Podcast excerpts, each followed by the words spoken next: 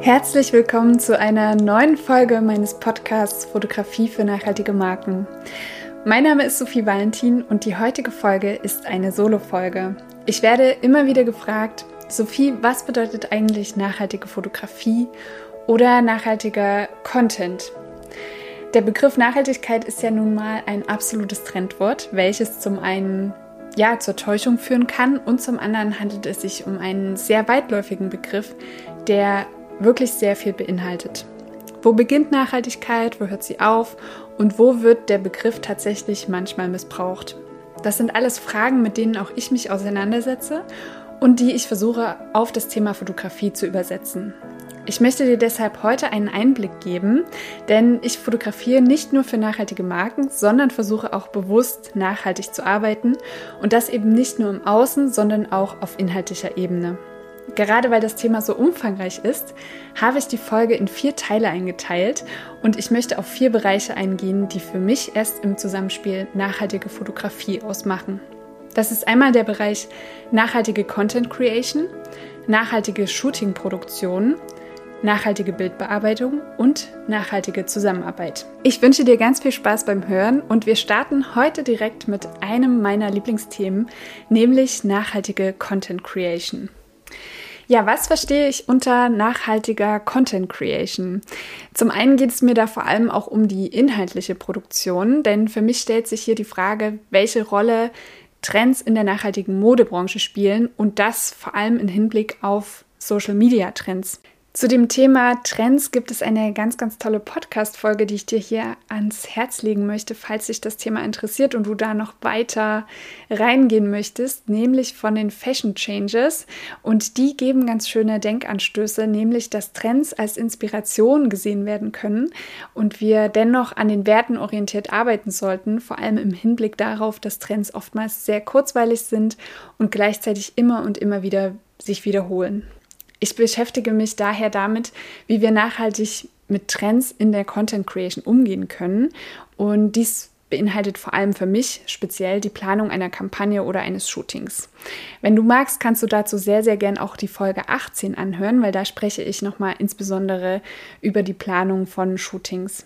Aber natürlich betrachte ich auch die Bildsprache. Deshalb lege ich sehr viel Wert auf spannendes Storytelling und das Erschaffen von zeitlosem Bildmaterial, welches du vor allem langfristig nutzen kannst, insbesondere wenn du zum Beispiel nicht in Kollektionen arbeitest, sondern eher in Kapseln, die aufgebaut oder ergänzt werden. Außerdem liebe ich es und bin sehr, sehr großes Fangirl von Shootings mit Outfit- bzw. Styling-Vorschlägen, also sogenannte Style-Shoots, die du immer wieder auf deinen Social-Media-Kanälen in verschiedenen Varianten zeigen kannst und somit zwar Content erschaffst, der sich aber gleichzeitig in deine Philosophie nachhaltig und innovativ einbinden lässt.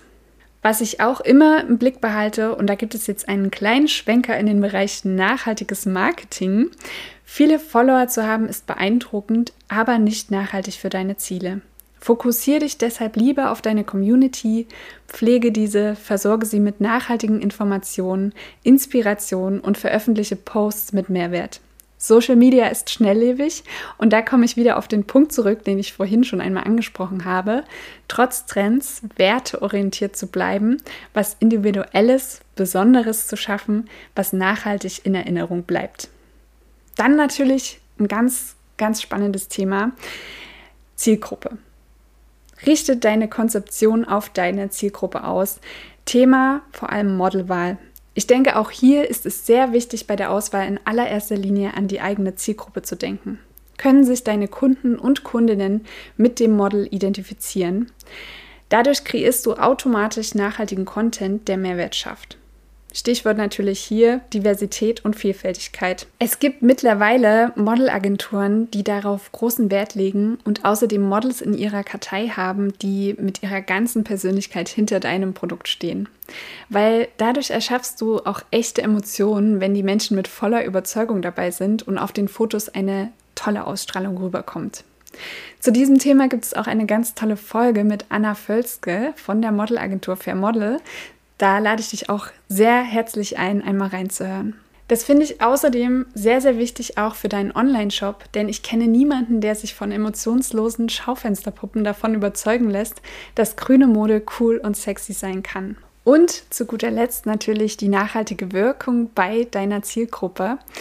Stell dir auf jeden Fall die Frage, wie bleiben deine Bilder nachhaltig im Kopf und halte die Dinge vor allem einfach und verkompliziere nichts. Das war auch schon der erste Teil zum Thema nachhaltige Fotografie. In der nächsten Solo-Folge, Teil 2, wird es um nachhaltige Shooting-Produktion gehen. Ich hoffe, du konntest dir jetzt schon ein paar Inspirationen und Denkanstöße mitnehmen und ich freue mich, wenn du dann wieder einschaltest. Und ja, bis dahin wünsche ich dir eine gute Zeit.